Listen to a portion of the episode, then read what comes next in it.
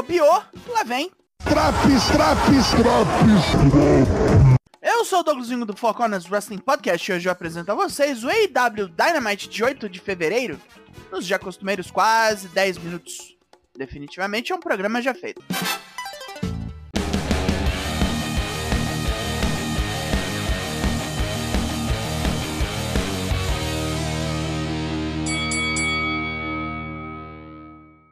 El Paso, no Texas, é onde rola a ação de hoje. E é a ação mesmo.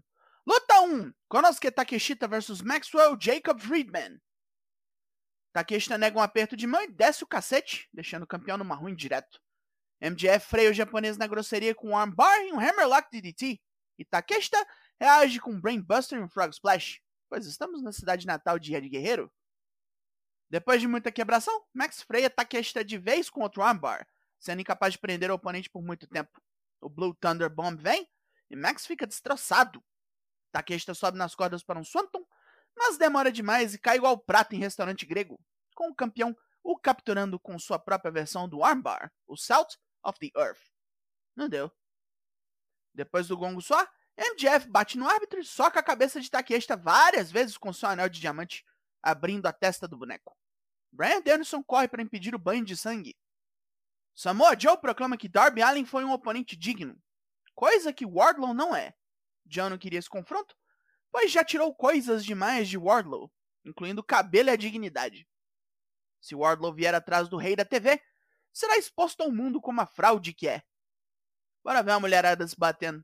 Luta 2: Jamie Hater vs The Bunny.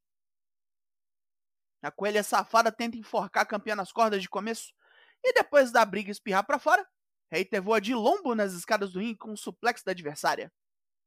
A alegria de Bunny dura pouco, depois de um suplex torto que nocauteia a pobre baixinha, e um Haterade acaba com qualquer pretensão. O suplex pode ter lesionado Bunny, então esperamos que fique tudo bem. Não que ela fosse ganhar mesmo, mas porra, né? Soraya e Tony Storm desdenham do talento feminino na EW, um bando de mulher fraca na opinião delas. Para demonstrar o que disseram, as duas espancam Liva Bates. Coitada dela, mal aparece quando botam na tela para apanhar. Numa entrevista, MJF dá alguns créditos a Konosuke Takeshita. O cara é bom, mas não é essa Coca-Cola toda não. E quanto a Brian Danielson, que o vê como um completo salafrário, o que irrita Max é que o público agora todo o vê assim. Mas ele não é avesso a adversidades e lembra de um perrengue que passou na juventude. Depois de um baile na escola, ele levou uma menina bela em seu carro. Ela o uh, distraiu com felação. E como chovia para um caralho, ele perdeu o controle, batendo num poste a mais de 140 km por hora. Ele ainda conseguiu acordar, ouvindo sirenes ao longe, todo cheio de sangue. Então, vendo essa adversidade, trocou de lugar com a menina, que nem estava respirando, para que pensassem que era ela dirigindo. Tudo isso para não perder a carteira de motorista. Brian não teria culhões como ele teve. Maxwell Jacob Friedman é um canalha e gosta demais de ser. Como é que a gente prossegue depois que o cara confessa um assassinato em rede nacional? Mas enfim. É hora de Rick Starks passar pela Jericho Appreciation Society toda. Luta 3. O desafio Garcia Guevara. Starks atropela Angelo Parker com o Spear e capota Matt Menard com roll-up. Não quer perder tempo. Lá vem Daniel Garcia, mas antes o tema de Sammy Guevara toca. Ele só sai para desejar boa sorte. Menos mal. Mas ainda rola uma distração desse arrombado para Starks, que então é pego por Garcia a traição no estrangulamento. Starks levanta o oponente e transforma o apresamento numa powerbomb. E depois temos um Spear do lado de fora. Starks sai do ringue para dar uma respirada. E um doido de máscara mexicana na plateia mete a cotovelada em sua cara. É Chris Jericho, logicamente. Garcia leva o desafiante para dentro do ringue e completa o pin. Sugerada da porra. Nos bastidores, René Paquette entrevista a dupla The Acclaimed, pronta para chutar o cu dos filhos do cu.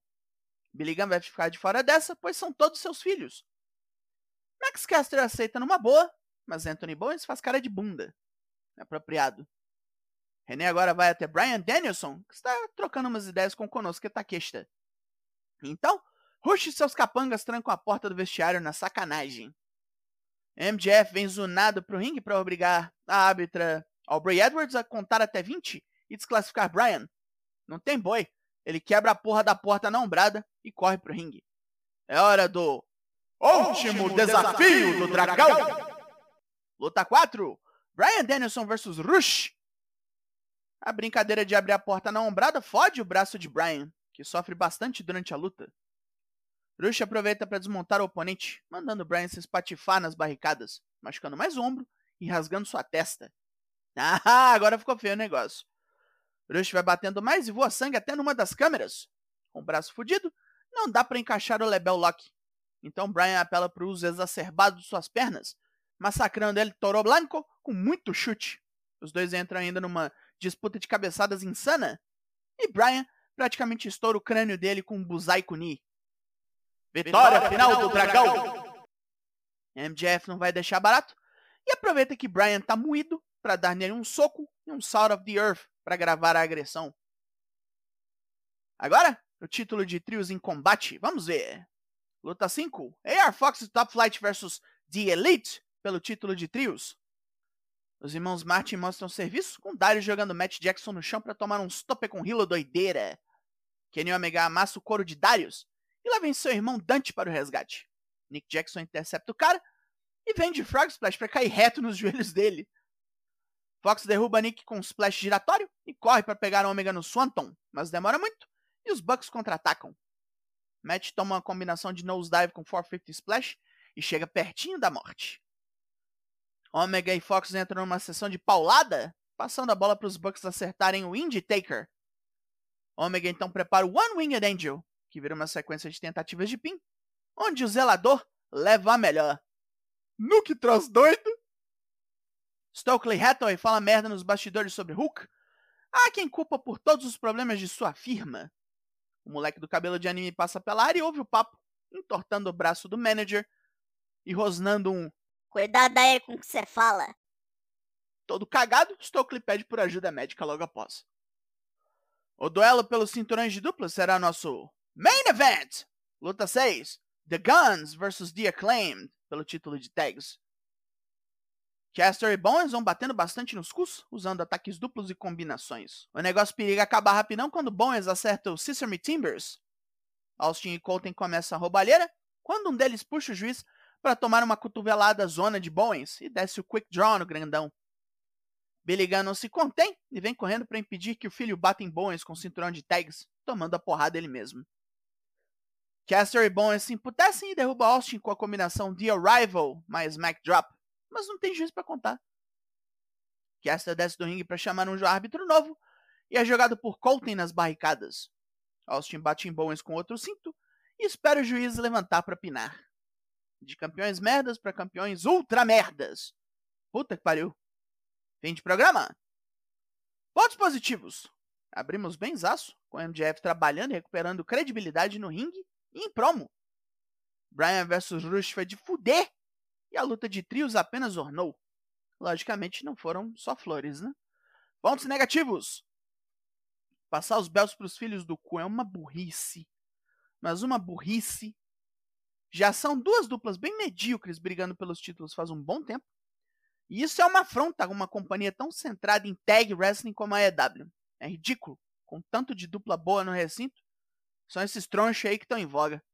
E eu também não posso deixar passar a única luta feminina da noite ter terminado de maneira tão abrupta, né? Jamie Hayter nem precisava ter dado finish se a Bunny já tinha se estourado naquele suplex. Pode até ter piorado a situação. É feio, não é legal. O AEW Dynamite dessa semana ganha nota 7 de 10. E acabou esse Drops. Focones faz live toda terça e quinta, sempre às 8. Cola aí hoje, chama teus brother. Eu sou Douglas Jung, nós somos o Four Corners Wrestling Podcast eu volto semana que vem. Logo mais, tem mais. E até!